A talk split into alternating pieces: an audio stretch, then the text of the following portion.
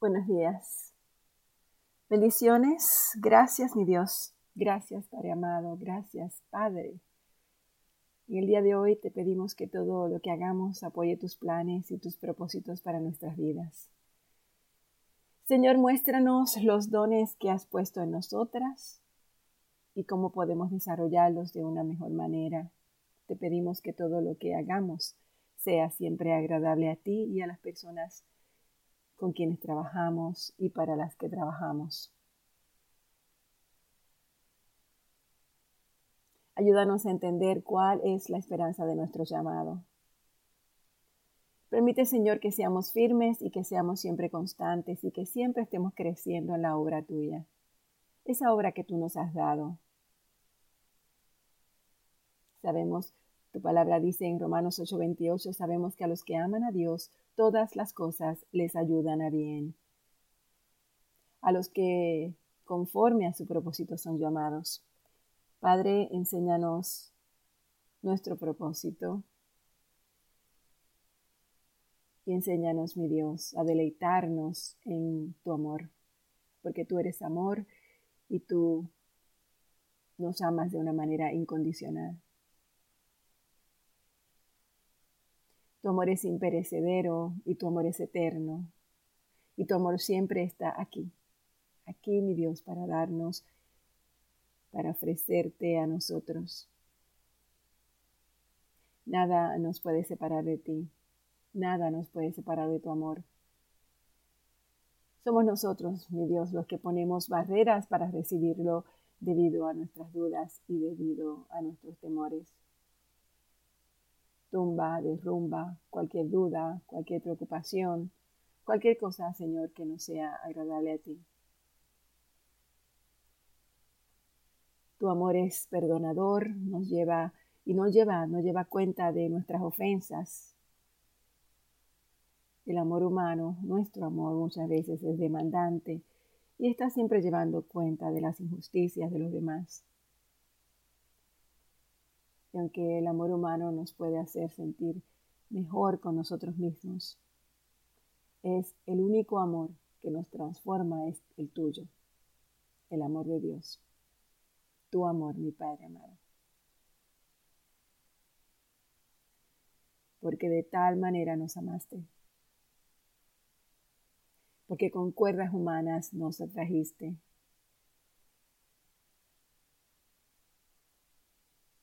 porque el amor tuyo consiste en que nosotros no somos los primeros que te amamos. Tu amor no consiste en que si te amamos o no te amamos. Tú nos amaste primero, incondicionalmente,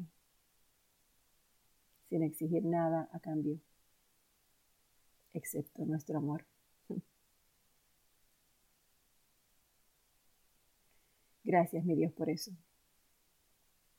Te doy gracias porque tú eres el Dios del amor, el Dios de amor. Tú eres amor. Gracias, Señor. Amén. Bueno, hermanas, hoy continuamos con eh, la lectura de la palabra. Estamos ya en el libro de Levítico y comenzamos hoy el capítulo 8 de Levítico. Un capítulo bien detallado en relación a todos los sacrificios y todos los procedimientos y las ceremonias de, del tabernáculo. Y es bien interesante, bien importante que podamos entender este capítulo porque cuando lleguemos al estudio del libro de Hebreos, cuando lleguemos a la lectura de Hebreos nos vamos a dar cuenta todo esto, todo esto que estamos leyendo hoy y, y todas estas semanas, el Levítico, todas estas cosas van a ser importantes que nosotros las entendamos para que podamos entender la grandeza, la magnificencia, el amor de Jesucristo, la persona de Jesucristo, cuando lleguemos al libro de Hebreos, a las cartas a los Hebreos. Así que toda la Biblia, toda, toda, todo lo que leemos es interesantísimo y es transformador para nuestras vidas porque trae mensajes específicos sobre nuestro crecimiento, pero más que nada sobre el carácter de Dios y el carácter del pueblo de Israel y la persona de Jesucristo en todas las diferentes eh, historias que leemos cómo Jesucristo está en sombra a través de todas estas historias. Y luego más tarde pues podremos entender esto. Pero por ahora continuemos con el libro de Levítico. Estamos en el capítulo 8. Entonces el Señor le dijo a Moisés, trae a Aarón y a sus hijos junto con sus vestiduras sagradas, el aceite de la unción, el becerro para la ofrenda por el pecado, los dos carneros y la cesta con el pan preparado sin levadura. Y convoca a toda la comunidad de Israel para que se reúna a la entrada del tabernáculo. Así que Moisés siguió las instrucciones del Señor y toda la comunidad se reunió a la entrada del tabernáculo. Moisés le anunció, esto es lo que el Señor nos ha ordenado que hagamos. Después presentó a Aarón y a sus hijos y los lavó con agua. Aarón le puso la túnica oficial y lo ciñó con una faja alrededor de la cintura. Lo vistió con el manto, le puso encima el efod bien asegurado con la faja decorativa. Después Moisés puso el pectoral sobre Aarón y colocó adentro el urín y el tumín. Además puso el turbante sobre la cabeza de Aarón y en la parte delantera del turbante se sujetó la medalla de oro, el símbolo de santidad, tal como el Señor lo había ordenado. Después Moisés tomó el aceite de la unción y ungió el tabernáculo y todo lo que había en él, y así lo santificó. Roció el, altar siete veces con el aceite y de esta manera lo ungió junto con todos los utensilios al igual que lavamanos y su base, para santificarlos. Luego derramó un poco de aceite de la unción sobre la cabeza de Aarón y de esta manera lo ungió y lo santificó para su labor. Después Moisés presentó a los hijos de Aarón, los vistió con sus túnicas, las ató con las fajas y les colocó los gorros especiales, tal y como el Señor lo había ordenado. Luego Moisés presentó el becerro para la ofrenda por el pecado. Aarón y sus hijos pusieron sus manos sobre la cabeza del becerro. Moisés lo mató y tomó parte de la sangre y con su dedo la untó sobre los cuatro cuernos del altar para purificarlo. Derramó el resto de la sangre al pie del altar y mediante este proceso, al purificarlo, el altar quedó consagrado. Después Moisés tomó la grasa que rodea las vísceras, el lóbulo largo del hígado, los dos riñones, junto con la grasa que los rodea, y los quemó con todo sobre el altar. Luego tomó el resto del becerro, incluidos la piel, la carne y el estiércol, y lo quemó en el fuego fuera del campamento, tal y como el Señor le había ordenado. Luego Moisés presentó el carnero para la ofrenda quemada. Aarón y sus hijos pusieron sus manos sobre la cabeza del carnero, y Moisés lo mató. Después tomó la sangre del carnero y la salpicó por todos los lados del altar, Luego cortó el carnero en pedazos, quemó la cabeza, algunos de los pedazos y la grasa en el altar. Después de lavar las vísceras y las patas con agua, Moisés quemó todo el carnero sobre el altar como una ofrenda quemada. Fue un aroma agradable, una ofrenda especial presentada al Señor, tal y como el Señor le había ordenado. Después Moisés presentó el otro carnero, el de la ordenación. Aarón y sus hijos pusieron sus manos sobre la cabeza del carnero y Moisés lo mató. Después tomó un poco de la sangre y se la untó a Aarón en el lóbulo de la oreja derecha, en el pulgar de la mano derecha y en el dedo gordo de su pie derecho. A continuación Moisés presentó a los hijos de Aarón y les untó un poco de sangre en el lóbulo de la oreja derecha, en el pulgar de la mano derecha y en el dedo gordo del pie derecho.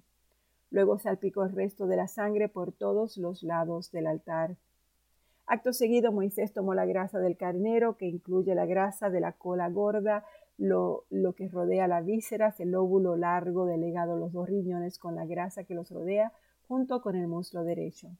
Encima de estos puso un pan plano preparado sin levadura, un plan mezclado con aceite de oliva y una oblea untada con aceite de oliva. Estos panes los tomó de la cesta de los panes preparados sin levadura en que se había colocado la presencia del Señor. Entonces Moisés puso todas estas cosas en las manos de Aarón y sus hijos y las levantó al Señor como una ofrenda especial. Luego Moisés les quitó de las manos todas estas ofrendas y las quemó sobre el altar, encima de la ofrenda quemada. Esta era la ofrenda de ordenación, Era un aroma agradable, una ofrenda especial presentada al Señor. Después Moisés tomó el pecho y lo levantó como una ofrenda especial al Señor.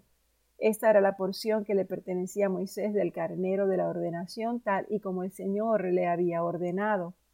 A continuación Moisés tomó un poco de aceite de la unción y, algo de la sangre que estaba en el altar y, los roció sobre Aarón y sus vestiduras y sobre los hijos de Aarón y sus vestiduras.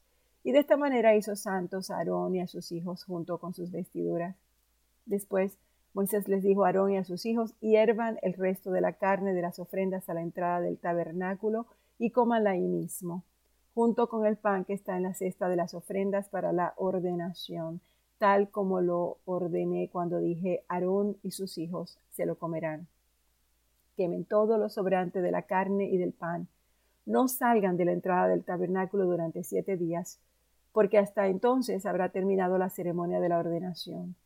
Todo lo que hemos hecho hoy fue ordenado por el Señor con el fin de purificarlos y hacerlos justos ante Él.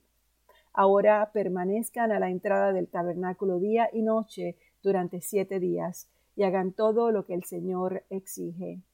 Si no lo hacen, morirán, porque esto es lo que el Señor ha ordenado. Entonces Aarón y sus hijos hicieron todo lo que el Señor había ordenado por medio de Moisés. El octavo día, al octavo día después de la ceremonia de ordenación, Moisés reunió a Aarón, a sus hijos y a los ancianos de Israel. Le dijo Aarón, toma un ternero para una ofrenda por el pecado y un carnero para una ofrenda quemada, y ambos sin defecto, y preséntalos al Señor. Y luego dile a los israelitas, tomen un chivo como ofrenda por el pecado, y también tomen un ternero y un cordero, ambos de un año y sin defecto, para una ofrenda quemada. También tomen un toro y un carnero para una ofrenda de paz, y harina humedecida con aceite de oliva para una ofrenda de grano. Presenten todas estas ofrendas al Señor, porque hoy el Señor se aparecerá a ustedes. Así que los israelitas presentaron todas estas cosas a la entrada del tabernáculo, tal y como Moisés lo había mandado. Entonces toda la, la comunidad se acercó y permaneció de pie ante el Señor, y Moisés dijo, esto es lo que el Señor les ha ordenado que hagan para la gloria del Señor, para que la gloria del Señor se aparezca ante ustedes. Luego Moisés le dijo a Aarón, acércate al altar y sacrifica tu ofrenda por el pecado y tu ofrenda quemada para purificarte a ti y al pueblo. Luego, presenta las ofrendas del pueblo para purificarlos a ellos y hacerlos justos ante el Señor, tal como Él lo ha ordenado. De manera que Aarón fue al altar y mató al ternero como ofrenda por el, pecado por sí mismo. Entonces sus hijos lo llevaron la sangre, él mojó sus dedos en ella y la puso en los cuernos del altar, y después derramó el resto de la sangre al pie del altar. Luego quemó sobre el altar la grasa, los riñones y el lóbulo largo del hígado de la ofrenda por el pecado, tal y como el Señor lo había ordenado a Moisés. Sin embargo, quemó la carne y la piel fuera del campamento. A continuación Aarón mató al animal para la ofrenda quemada y sus hijos la llevaron, le llevaron la sangre y él la salpicó por todos los lados del altar. Luego ellos le entregaron cada uno de los pedazos de la ofrenda quemada, incluida la cabeza, y los quemó en el altar. Después lavó las vísceras y las patas y las quemó en el altar junto con el resto de la ofrenda quemada. Después Aarón presentó las ofrendas del pueblo, mató al chivo del, del pueblo y lo presentó como una ofrenda por el pecado, tal y como lo habían hecho con la ofrenda por su propio pecado. Y luego presentó la ofrenda quemada y la sacrificó en la forma establecida. También presentó la ofrenda de grano y quemó un puñado de la mezcla de harina en el altar, además de la ofrenda quemada habitual de la mañana. Después, Aarón mató al toro y al carnero como ofrenda de paz del pueblo, y sus hijos le llevaron la sangre y él la salpicó por todos los lados del altar. Luego tomó la grasa del toro y del carnero, la grasa de la cola gorda y la que rodea las vísceras, junto con los riñones y el lóbulo largo del hígado. Puso estas porciones de grasa encima del pecho de estos animales y las quemó en el altar. Luego Aarón levantó los pechos y los muslos derechos de los animales como una ofrenda especial al Señor, tal y como Moisés lo había ordenado. Entonces Aarón levantó las manos hacia el pueblo y lo bendijo después de presentar la ofrenda por el pecado, la ofrenda quemada y la ofrenda de paz se bajó del altar. Luego Moisés y Aarón entraron en el tabernáculo y cuando salieron volvieron a bendecir al pueblo y la gloria del Señor se le apareció a toda la comunidad. Un fuego ardiente salió de la presencia del Señor y consumió la ofrenda quemada y la grasa que estaba sobre el altar. Cuando los israelitas, israelitas lo vieron, gritaron de alegría y se postraron en tierra.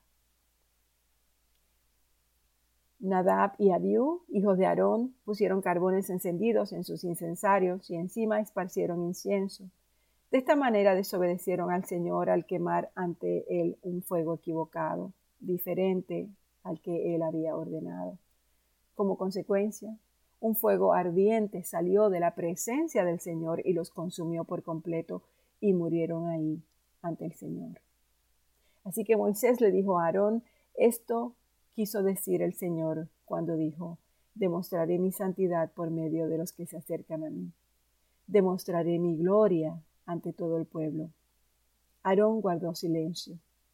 Después Moisés llamó a Misael y a Elzafán, primos de Aarón e hijos de Uziel, que era tío de Aarón, y les dijo, vengan y llévense los cuerpos de sus parientes delante del santuario a un lugar del campamento. Entonces se acercaron los los agarraron por la ropa y los llevaron fuera del campamento, tal y como Moisés lo había mandado. Luego Moisés le dijo a Aarón y a sus hijos Eleazar e Itamar, no rasquen su ropa ni dejen de peinarse, en señal de dolor. Si lo hacen, morirán y el enojo del Señor herirá a toda la comunidad de Israel. Sin embargo, el resto de los israelitas, sus parientes, podrán hacer duelo a causa de la destrucción por fuego de Nadab y Abiú que hizo el Señor pero no salgan de la entrada del tabernáculo o morirán, porque ustedes fueron ungidos con el aceite de unción del Señor. Entonces hicieron lo que Moisés les ordenó. Nos quedamos aquí en el capítulo 10, versículo 7 del libro de Levítico. Padre, gracias por tu palabra. Yo sé que hay una gran dimensión de sanidad y plenitud que solamente puede ocurrir en la presencia de tu amor. Permítenos, Señor, estar dispuestos a que tu amor obre en nuestras vidas como nunca antes. Permítenos, Señor, ser obedientes a tu palabra en todos los aspectos, en todos los detalles, en todas las áreas de nuestra vida.